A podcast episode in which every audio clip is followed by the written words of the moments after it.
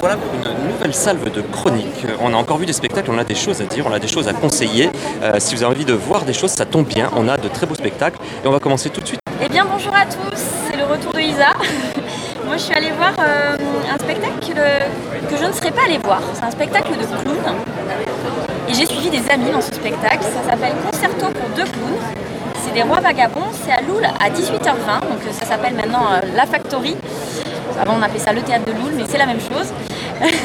Euh, et j'ai beaucoup aimé ce spectacle. Euh, je m'attendais à être un peu déçue, je vais être honnête, hein, parce que le clown c'est pas mon truc. Et j'ai adoré ce spectacle. On a deux clowns, un homme et une femme qui, qui jouent très bien, qui sont excellents. la, demoiselle est vraiment incroyable acrobates, elle joue du violon à la perfection dans toutes les positions. J'ai été euh, vraiment euh, espantée, comme on dit. voilà. Euh, elle chante, il y a des magnifiques images, des très beaux moments, il y a une scénographie qui est simple et efficace. C'est un très beau spectacle et je le, recommande à tous ceux qui aiment le clown et puis aussi aux autres comme moi qui ne sont pas forcément fans mais qui vont certainement trouver des choses très belles, je l'espère, tout comme moi. Voulais également parler de danse, parce que le Festival d'Avignon, ce n'est pas que du théâtre, c'est aussi de la danse. Il y a des spectacles magnifiques, fantastiques, super, incroyables en danse, euh, notamment au Hivernal ou encore au Théâtre Colovine. Cette semaine, moi, je suis allée voir euh, un spectacle au Hivernal qui s'appelle ici, qui se joue à 17h30, si je ne dis pas de bêtises. C'était euh, un très beau spectacle.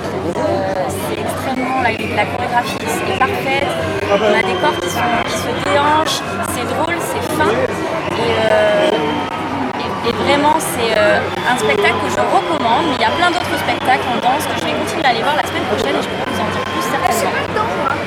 Alors, comme vous pouvez entendre, c'est Avignon, on est place des Corsins et c'est un putain de bordel. Alors j'espère que vous entendez bien ce qu'on dit. Oh, bah en même temps, on le saura au montage, on le saura vite, mais voilà, si vous nous entendez, nous allons parler un petit peu d'improvisation théâtrale. Et oui, l'improvisation théâtrale qui, se fait assez discrète hein, euh, sur cette année, sur ce festival. Il y a très peu de spectacles d'impro, enfin beaucoup moins que, d'habitude. Il bah, faut dire aussi que le, le théâtre, l'improvisation ayant fermé, c'est un petit peu plus compliqué pour l'impro de se retrouver dans les théâtres plus traditionnels. Néanmoins, je me permets de vous donner donner deux petits conseils. Si vous voulez voir dans l'improvisation théâtrale, je ne saurais trop vous conseiller d'aller voir Sabotage au théâtre de la Tâche d'encre.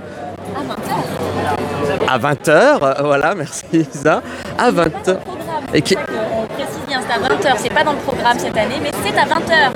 À la tâche d'encre à 20h. Voilà, je vous ai pas compris, la tâche d'encre à 20h, mais c'est pas dans le programme, donc cherchez pas. Euh, voilà, euh, pour, pour faire simple, les cours, c'est un très bon spectacle, c'est une sorte de Jumanji théâtral improvisé. Voilà, je préfère pas vous en dire plus, c'est mieux, euh, vous verrez, mais vraiment allez-y parce que l'équipe est vraiment super. L'équipe d'improvisateurs est vraiment du tonnerre, ils envoient, ils envoient bien. Une belle énergie, une belle énergie et des, très beaux, des très beaux tableaux aussi, et de, beaucoup de punchlines, une histoire longue et toujours rythmée j'ai envie de dire, de l'impro comme on l'aime. Ah, voilà. Et un deuxième euh, spectacle d'improvisation, une pièce, une pièce improvisée qui s'appelle D'après vous. Alors d'après vous, c'est une pièce improvisée dans laquelle on vous demande plusieurs informations en début de spectacle et donc ils vont créer une pièce d'une heure et quelques, euh, une heure, euh, je ne sais plus combien. Une heure et quart. Une heure et quart, merci Isa. Et qu'est-ce qu'on demande exactement d'après nous? Qu'est-ce qu'on devrait faire? Ah mais écoutez, mais monsieur, je ne vais pas tout vous dire du spectacle, il faut aller le voir.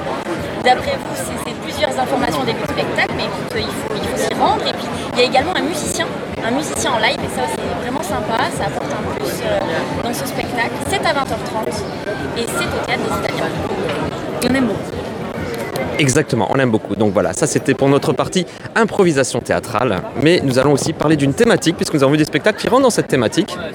Avec un premier spectacle, ma chère Isa, qui s'appelle Homme on va être sur une thématique un petit peu femme-homme ou homme-femme, hein, on choisit euh, l'ordre qu'on veut. Et on a vu le spectacle Homme, euh, qui s'écrit H-O-M-M-E-S. Entre parenthèses, le S. Exactement, puisqu'on va avoir des portraits d'hommes à différents âges, euh, à différents moments de leur vie, différentes personnes. Et ça nous parle des injonctions que subissent les hommes, parce qu'on parle beaucoup des femmes, mais on ne parle pas souvent des hommes. On est vraiment cette année en festival dans une thématique très femme et on, avait, on a eu envie euh, aujourd'hui d'aller voir ce spectacle parce qu'on s'est dit qu'est-ce qu'on peut dire sur les hommes qui eux aussi finalement ont, vécu des choses et vivent des choses qui ne sont pas toujours faciles. Et du coup, il y avait beaucoup de choses très intéressantes. On a été assez touchés euh, par certains personnages que le comédien qui joue plutôt très bien euh, interprète. Et on, a trouvé ce spectacle intéressant à développer encore parce qu'on avait envie d'en savoir encore plus sur les hommes. Il y avait des témoignages aussi dans ce spectacle avec euh, des passages enregistrés et c'était touchant, vraiment. J'ai beaucoup aimé ce spectacle. Oui, l'homme de son aube à son crépuscule. Qui est-il? D'où vient-il Que fait-il? C'est un petit peu ça en fait. Euh, mais c'est vraiment très chouette effectivement. Je trouve que c'est un des seuls spectacles qui parle euh, des hommes et de, bah, de la charge mentale et autres, des injonctions effectivement des hommes parce que, mine de rien, nous aussi, euh, on a des petits soucis. Bon, c'est pas quand même par rapport... C'est différent. Ouais, voilà, je sais pas trop où je vais là-dessus, mais en tout cas, voilà, non, c'est très intéressant de voir le point de vue d'un homme sur les hommes, un point de vue avec du recul et vraiment sans, sans, forcément sans concession, sans complaisance, en disant oh les pauvres machin, mais ouais, voilà, dans notre vie en fait, on est, on a des injonctions, il y a des choses qui nous guident et c'est intéressant de voir ça en fait, voilà de voir en fait la fragilité aussi, hein, qui s'exprime peu et qu'on voit peu, et des hommes qui s'expriment et qui parlent d'eux. Euh, ces personnages, ils parlent d'eux, ils expliquent leurs failles, et ça c'est touchant parce que finalement dans la vie quotidienne, les hommes le font assez peu. Exactement, c'est ça. Un homme qui parle, c'est suffisamment étonnant euh, pour aller le voir. en gros, non mais c'est vrai, c'est voilà. En tout cas, on vous conseille euh, Homme au théâtre La Petite Caserne à 11h. Et puis on a vu également euh, un spectacle qui s'appelle Les mots bleus, mots M-A-U-X. Tout à fait. Voilà, et euh, ça nous a parlé de, la féminité, de la violence surtout, faites, euh, toutes les violences faites aux femmes, que ce soit des violences ordinaires. Parle de violences ordinaires et ça va jusqu'à parler des féminicides, donc des sujets très graves, et des sujets de violences ordinaires qui nous touchent toutes, tous les jours, au quotidien. Bah, c'est un rappel qui est important, c'est euh, toujours bouleversant, c'est triste, c'est énervant, ça met en colère et c'est des rappels qui sont nécessaires. Oui, une femme, des femmes qui parlent des femmes, euh, c'est bien, c'est très intéressant et surtout c'est vraiment c'est un, énorme mouvement là sur cette édition euh, d'Avignon Off. Il y a énormément de spectacles qui parlent de la condition de la femme, des féminicides, des violences faites aux femmes et c'est bien. C'est une parole qui se libère et qui est mise en scène. Euh, donc voilà, on vous conseille d'aller voir beaucoup de spectacles, notamment celui-là, Les mots bleus, qui parle de beaucoup de choses autour de la femme, une thématique autour de la femme. Je pense que c'est aussi une mode, hein, ne euh, faut pas se faire d'illusions non plus. Il y, a, un effet d'appel d'air parfois sur certains sujets. Euh, ce, qui, est bien, hein, ce, que je ne, ce que je ne nie pas le fait que ce soit bien qu'on en parle. Mais voilà, il y, a, il 10 ans de ça, il y avait déjà des spectacles sur ça qui étaient, qui étaient produits. Il y a des textes qui parlent de ça depuis longtemps. Je parle de Franck Aramé par exemple, qui a fait de très beaux textes sur les violences faites aux femmes.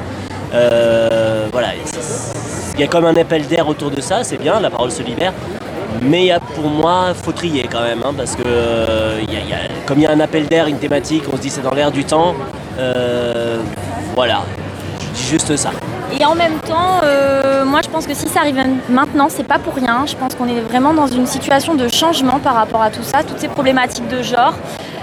Pour les femmes et les hommes peut-être que bah, c'est maintenant, euh, pour, sans faire François Hollande, mais ah. peut-être que le changement est, en marche et maintenant je fais Emmanuel Macron. Voilà, c'est ça. Mais à un moment donné, c'est bien, c'est bien que ça évolue, c'est bien qu'on parle de tout ça, c'est bien qu'on parle des femmes, c'est bien qu'on parle des hommes, c'est bien qu'on parle de nous tous et de se dire est-ce que, est-ce que si on arrive juger et de subir de la violence, est-ce qu'on serait pas mieux finalement? Est-ce qu'on ne serait pas plus confortable dans nos vies? Je vais lancer un débat, mais du coup, si on parle de genre, ce serait intéressant de pas que parler de femmes et d'hommes. Ouais, c'est juste. Parce qu'il y a, quand on parle de genre, justement, c'est pour défaire le fait qu'on est des hommes et des femmes. Voilà, on est des êtres humains. Du coup, c'est bien aussi de se dire ça. Il y a plein de spectacles aussi autour de la question de genre qui dépasse le conflit homme-femme. Exactement, il y en a beaucoup cette année aussi, j'ai remarqué, et je trouve ça super bien. Ouais. Voilà, faites votre choix. Suivez nos chroniques, suivez nos conseils, parce qu'effectivement, il peut y avoir des spectacles qui, se disent tiens, c'est un des bons sujets, c'est des sujets à la mode, mais je pense qu'il reste quand même assez rare. Il y a beaucoup de ce qu'on a vu, en tout cas, j'ai pas, pas vu un, spectacle en me disant ah, cela il racole quoi. C'est vraiment. Voilà, c'est pas des trucs un peu, ouais, voilà, sur du cliché. On est vraiment sur des, spectacles intéressants et qui traitent sincèrement euh, de la condition féminine et masculine aussi.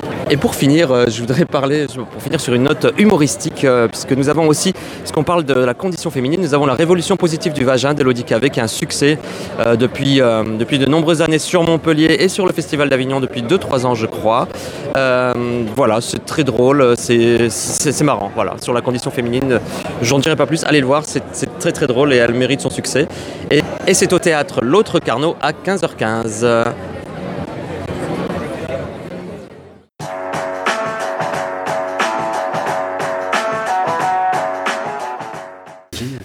Ben, chers auditeurs, euh, re-bienvenue. euh, nous sommes, c'est notre première interview. Voilà, on dit tout, on est transparent et euh, on est super content parce que euh, notre coup de cœur du festival. Bon, bon, on y va direct, hein, on va, Oui, pas- on va pas ça. se mentir. Ça fait trois jours qu'on est là, mais je pense que ça va tenir jusqu'à la fin. Ouais, ouais, il y a quand même des chances. Cool. On a eu la chance, le- l'extrême chance de voir Vision des Scandars. Donc au 11 à 11h40 tous les jours. Et on a la chance d'avoir l'auteur de Vision des Scandars et de la bataille des Scandars aussi, qu'on a adoré, dont on reparlera, mais qui ne se joue pas, par Non, contre. qui s'est joué il y a deux ans. Qui s'est joué il y a deux Enfin, il y a trois ans exactement. Il y a- Parce oui. il y a eu une épidémie, je crois. Vaguement. Et on, on a la chance de recevoir Samuel Gallet. Samuel, bonjour. Bonjour. Alors comment ça se passe en ce début d'Avignon? Et ben ça se passe plutôt, euh, plutôt très bien, enfin avec toute la problématique de, cette période hein, que vous connaissez, mais euh, sinon pour nous c'est super, puisque le, le spectacle on, devait le présenter l'année dernière, puis ça a été annulé, et donc euh, bah, là on, arrive, toute l'équipe est vraiment hyper enthousiaste de, présenter ce travail, donc on a une équipe qui est très soudée, le lieu, tout, va plutôt très bien, et puis, et puis là pour l'instant on en est à notre quatrième, demain la quatrième, et, et voilà il y a du monde, donc on, est, on croise les doigts, mais pour l'instant c'est plutôt très joyeux. Et il y a des applaudissements nourris, Et longs à chaque fois en tout cas. donc, donc ça c'est super, ouais. Effectivement ça fait plaisir de retrouver un peu le public aussi après tout ce temps de... Ce que tout, disent tous les artistes de théâtre aujourd'hui, mais ce qui est vrai quoi, de se retrouver un peu avec des gens en vrai, en face. Ouais. On avait bossé toute l'année là avec la compagnie en radio, donc euh, c'est bien la radio, hein, mais Oui, on quand on fait du théâtre c'est parfois un peu, un peu frustrant. ouais. Non mais la radio oui c'est bien, ça nous amène dans des endroits euh, sympathiques pour les interviews. Parce que là faut savoir qu'on est accueilli par le 11 qui fait un super accueil et du coup qui accueille la radio dans une remise. Ouais. Mais non c'est- top. On est vraiment dans une remise. Et il faut pas qu'on parle trop fort parce qu'il y a un spectacle en même temps. Oui, plus, voilà, sinon on va se engueuler. Euh, bah alors, Les Visions des Scandars, c'est la, alors, la suite, c'est la deuxième partie, c'est le deuxième tome, l'intriptyque, qui avait commencé avec, bataille, avec la bataille des Alors oui, c'est effectivement ça. Euh, Je fais un peu attention quand je parle de ça parce que euh, on peut tout à fait voir Vision des Scandars sans du tout avoir jamais entendu parler de la bataille. L'idée, c'est que le collectif Escandar, le projet inaugural du, du sco- de ce collectif qui rassemble écrivains, musiciens et, et comédiens, bien sûr, comédiennes, euh, c'est, euh, eh bien, ça a été de créer trois spectacles autour de cette ville imaginaire d'Escandar. Donc le premier spectacle s'appelait La bataille d'Escandar, le deuxième qui est Vision d'Escandar, et le troisième qui s'appelle Bonus Track Chant de la ville d'Escandar, et qui est en fait un concert porté par un des, un- un- le leader du groupe San Salvador, je ne sais pas si vous connaissez, qui est euh, Gabriel Durif. Donc l'idée, c'était, on a fait trois spectacles comme ça autour de cette ville imaginaire. Euh, donc la bataille des Scandars, on l'avait présentée euh, il y a trois ans justement au Théâtre des Halles. Cette année, on avait Vision des Scandars. Et donc évidemment, c'est une forme, je ne sais pas si c'est une suite, même s'il y a évidemment des échos, puisque voilà, enfin, on peut dire que c'est une suite si on a vu le premier, mais c'est aussi une variation autour de la question de l'onirisme, autour de la question de la catastrophe et des futurs désirables, je pense. Donc voilà, c'est un peu ça l'idée. Oui, puisqu'il y a des gens qui sont venus voir euh, Vision des Scandars et qui ne connaissaient pas la bataille des Scandars. Absolument. Et qui ne sont pas perdus Non, du tout. pas du tout. C'est plutôt ouais, sur de, ouais, sur euh, comment dirais sur cette ville imaginaire détruite en voie de reconstruction et comment ça peut être un peu une image de notre époque. Comment on réussit malgré les ruines, malgré le sentiment de la catastrophe, du chaos, et bien de, bah, en fait, de réussir à avoir des perspectives quoi, poétiques, euh, vivantes, etc. Mais si on a vu la bataille des Scandars, on peut dire qu'il y a des petites références qui font plaisir aussi. bien euh, sûr. ouais. Voilà, je ne vous dirai pas quoi. Bah, on peut le dire. mais- Après, c'est vrai que c'est l'idée, c'est que dans la bataille Scandar, il y a une femme qui euh, est sur le point de se faire expulser de chez elle par des huissiers et donc qui euh, est en colère par, parce que sa, son- sa grande précarité économique, elle considère qu'elle devrait être pas la seule à la vivre. Enfin, je veux dire que donc elle a une sorte de, de désir profond de revanche et elle se prend à rêver qu'un immense séisme dévaste la ville où elle vit. Et ce séisme a lieu. Par, magie, on pourrait dire, et elle dans une ville totalement détruite, qu'elle baptise Escandar, avec son fils de 7 ans et demi. Et donc c'est cette, euh, cette échappée belle de cette femme qui, paradoxalement, dans la catastrophe, se réapproprie une vie euh, plus, plus ample, plus forte, plus, euh, plus joyeuse peut-être. Et dans la vision des Scandars, dans Vision des Scandars au pluriel, en fait, si on ne le sait pas, c'est pas grave, mais si on le sait, c'est le fils devenu adulte de cette femme qui, lui, euh, donc est venu d'un milieu plutôt populaire et qui a plutôt réussi dans la vie en devenant architecte et qui est là euh, face à la question de, la, construction d'alternatives aussi en architecture. Et même si ça, c'est pour l'instant, c'est vraiment le début du texte, le prétexte. Et puis il y, a il y a toute cette histoire où il tombe dans le coma et où il se retrouve effectivement à nouveau dans cette ville que lui avait un peu léguée, d'un point de vue imaginaire, sa mère. Quoi. Et là, je parle à des gens qui connaissent la bataille. voilà, pour ceux qui connaissaient la bataille, raison de plus pour y aller. C'est vraiment, vraiment très bien fait. Alors, mise en scène, bravo aussi, parce que c'est d'une fluidité, c'est euh, malin, c'est astucieux. Les changements, je trouve la, musique aussi, euh, passer de plusieurs types d'instruments, en plus plusieurs types de musique, tout se fait de manière fluide et on est dedans. Et la, la puissance de la description, enfin, pour moi, voilà, le côté onirique, je trouve que c'est c'est vraiment ça un spectacle onirique en fait. Mm. On part, on le voit le monde. Alors après, nous on le connaît un peu avec la bataille des Scandars, mais euh, je pense que pour des gens, on a entendu des réactions de gens derrière nous, dans le public, euh, qui disaient c'est super quoi.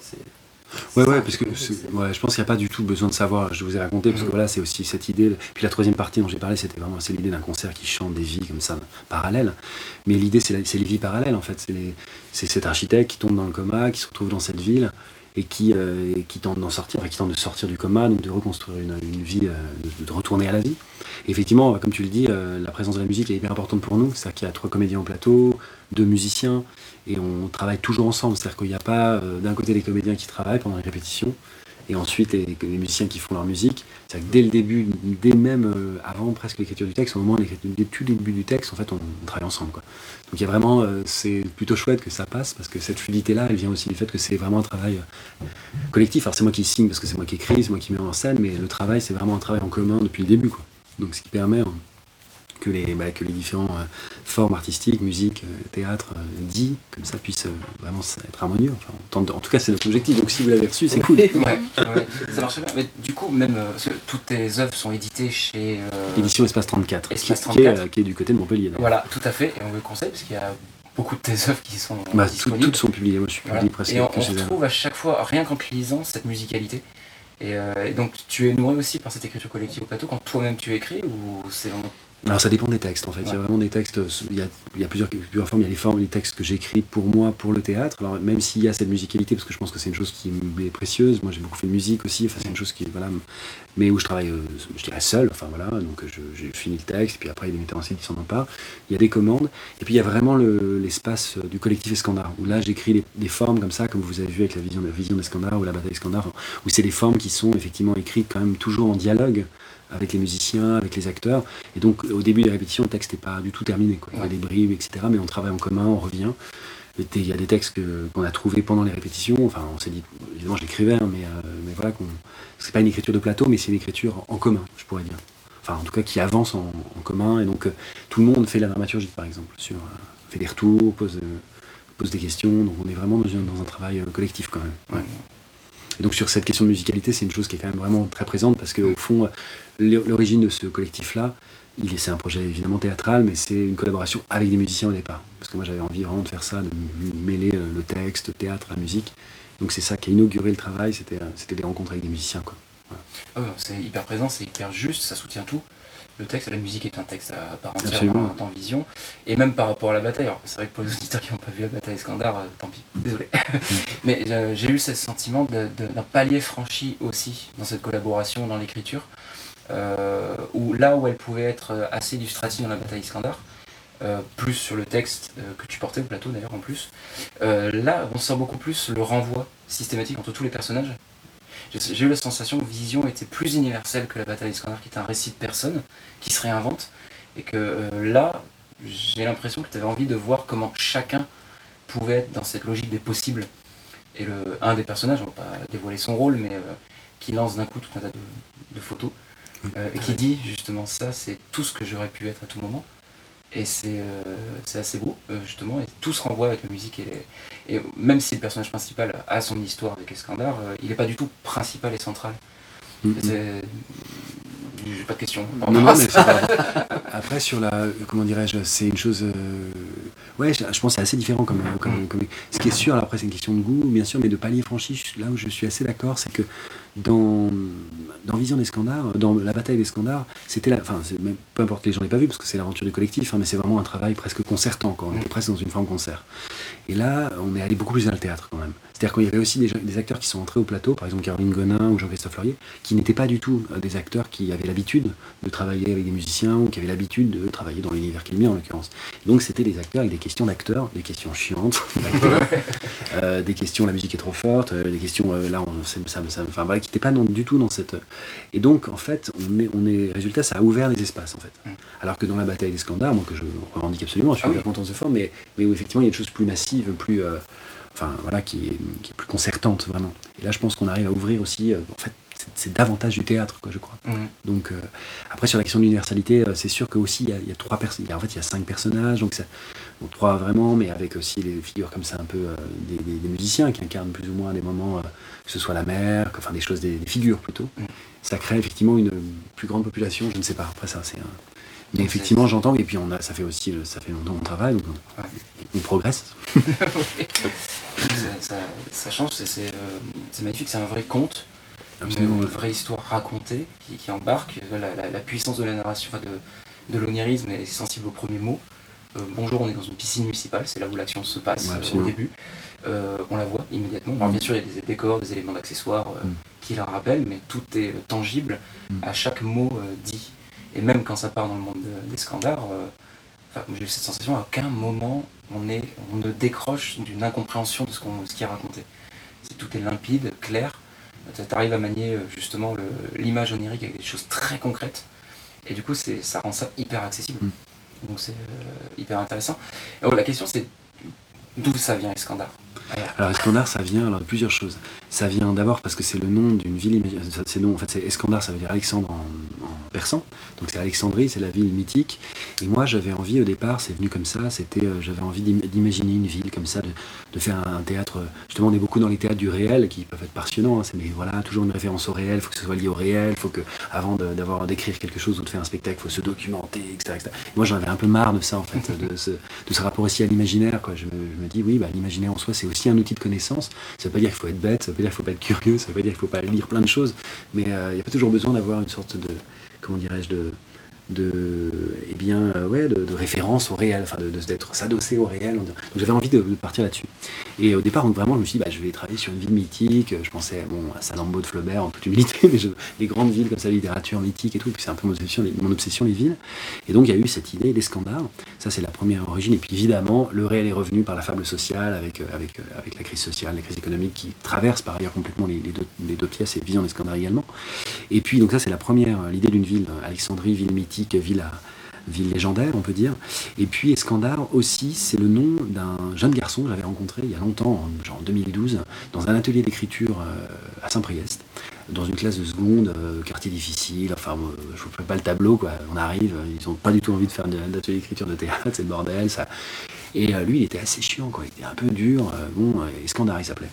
Et ça n'arrive pas tout le temps, mais ça arrive quand même. Euh, à la fin de l'année, on avait fait des ateliers d'écriture et puis euh, mise au plateau, on le dirigeait. Alors j'ai jamais dirigé de comédien de la comédie française, mais je, pense on le dirigeait comme un comédien de la comédie française. Il était vraiment extrêmement d'une précision, il était clair, il savait ce qu'il avait à faire. Donc il y a eu une sorte de transformation par l'écriture et le théâtre de ce gamin. Euh, et en fait, ça m'a révélé quelque chose que je connaissais un peu et auquel je crois absolument par euh, le théâtre, euh, la littérature, par le fait de faire de l'art ou simplement pour tout le monde, par le fait de faire des maths. C'est-à-dire que les gens sont plus forts que ce qu'on peut penser qu'ils sont. C'est la question des possibles. Et donc, Escandar, au début, j'ai commencé à écrire un texte sur lui, c'est-à-dire de dire comment, en fait, d'un coup, on, se découvre des possibilités, on se découvre plus grand que ce qu'on pensait être, etc. Et, donc, j'ai écrit pas mal de textes sur Escandar. c'était lui en même temps, c'était un jeune garçon et tout ça. Puis, en fait, le texte n'était pas bon du tout, mais c'est resté comme ça, Escandar, Escandar, et c'est ensuite devenu la ville aussi des possibles et de la réinvention.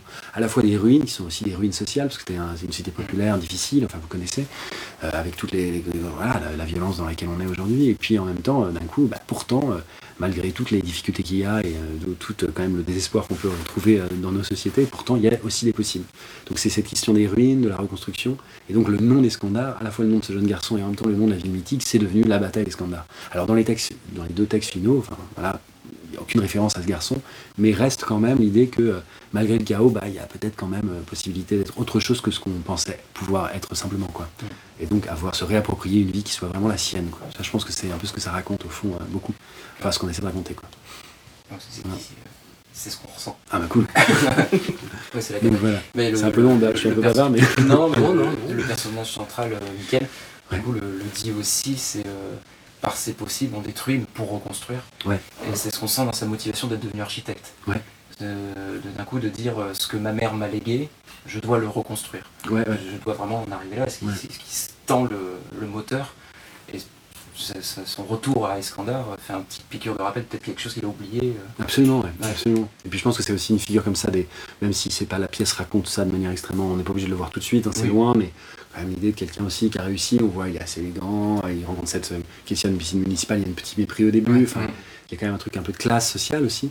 Et lui, il vient quand même euh, de, des milieux populaires, donc et, voilà, c'est la piqûre de rappel, enfin, quelque chose comme ça qui comment on oublie aussi d'où on vient, comment on serait. Enfin voilà, c'est aussi toutes ces questions-là qui sont brassées. Donc c'est aussi une pièce qui raconte quelque chose de social, malgré, enfin, et avec, pas malgré d'ailleurs, avec l'onirisme, avec le fait que voilà, on essaie de quand même de raconter aussi les différents, euh, comment dirais-je, euh, identités qui sont les nôtres. Et ces identités, c'est aussi l'imaginaire, c'est aussi le surréel, et puis c'est aussi le réel, brutal. Hein. c'est sûr. Est-ce qu'on a. Alors, malheureusement, le temps file. Est-ce qu'on a une dernière question? Est-ce qu'on on en aurait plein? Bah, ouais, j'imagine que c'est bah, cool, euh, bah, déjà, on souhaite un meilleur festival qui soit. Génial. Ouais, c'est très, très bien parti. Enfin, on va déjà commencer à en parler à tout le monde de toute façon. Oh, oui, oui, euh, non, non, ça, on, cool, génial. la presse. Euh, mais euh, la suite pour le collectif Escandard, pour toi euh, Alors la suite pour le collectif, les projets, bah, le collectif Escandard, donc il y a cette, cette vision d'Escandard qu'on espère continuer à pouvoir tourner, hein, c'est mhm. aussi pour ça qu'on est là. Il y a un projet qui s'appelle Conjuration, qui est une forme autour de, c'est un peu une obsession, hein, autour de la question de du rapport à l'avenir, à la catastrophe, à l'apocalypse, et euh, à l'environnement. Et là, en fait, on fait des performances, on rencontre des gens pendant deux jours, on leur pose des questions, on arrive dans un lieu, un petit village, euh, un quartier d'une ville, on rencontre des gens de tous les âges, on les questionne sur une série de, de, rencontres. Après, on écrit pendant deux jours, et après, on fait des performances, théâtre, musique. Ça, on l'a fait pendant toute l'année, on faisait, c'est là où on faisait de la radio. Mmh. Et puis, le prochain projet, euh, qui est vraiment en cours, s'appelle Patriarche, et ce serait sur le surgissement. C'est plus escandard, mais encore toujours ces, ces, motifs qui reviennent de manière obsessionnelle, le surgissement d'une immense forêt suite à la mort d'un enfant. Et euh, cette immense forêt est comme ça une sorte de réponse de la, on veut se questionner aussi sur euh, la catastrophe écologique quoi, le surgissement d'une immense forêt qui viendrait dévaster les constructions humaines. Donc la réponse de Gaïa, je dis ça sans aucun mysticisme, hein, mais la réponse de Gaïa, c'est-à-dire le, bah, voilà, qu'est-ce que c'est qu'aujourd'hui être face à un avenir qui est possiblement euh, définitif. Donc en fait, ça ne sera pas la même pièce qu'Escandard. je jure, parce qu'il y a une nouvelle distribution, mais ça reste quand même toujours un peu les mêmes obsessions évidemment, et avec une grande partie de l'équipe qui sera, qui sera au, plateau. Quoi. Voilà. Super. Avec l'incertitude de la période que tout le monde connaît. Voilà, ah, c'est ça. Mais, on va en profiter. Mais on va continuer, je pense qu'on est parti pour longtemps dans cette incertitude, il faut en faire une force. Voilà, Et d'autant plus en profiter donc, pour euh, les spectateurs, pour venir voir Vision des Scandars, voilà. profiter euh, de, de, de l'été, de tout avant jusqu'au 29 juillet à 11h40. Voilà, voilà. On relâche les 12. Euh, sauf les lundis. Voilà, sauf les lundis. Donc au 11 Gigamesh, Avignon Off, 11h40, Vision des Scandars, c'est le collectif Escandar. Voilà, euh, on rit, on pleure, on est touché, ça dure 1h10. beaucoup d'émotions. On veut encore en sortant. Oui. Euh, c'est trop court. voilà, on a trouvé un point négatif. Et voilà, foncez-y, les yeux fermés. Et si jamais si jamais vous ne pouvez pas, ou même si jamais vous pouvez et que vous avez adoré, vous pouvez aussi acheter les livres, les textes. Parce que bah, sont très, agréables à lire, on, peut le confirmer. Euh, Bataille des Scandars et Vision des Scandars, donc à, euh, aux éditions Espace 34. Voilà. Et qu'on peut trouver un peu partout. Euh, voilà, pas pour nous, on l'a trouvé dans, librairie, dans toutes les bonnes librairies de Montpellier. on les a trouvés, voilà. On va pas. C'est bon. Voilà. Et eh ben, merci beaucoup Samuel. Merci à vous, chouette. bonne continuation. Au revoir.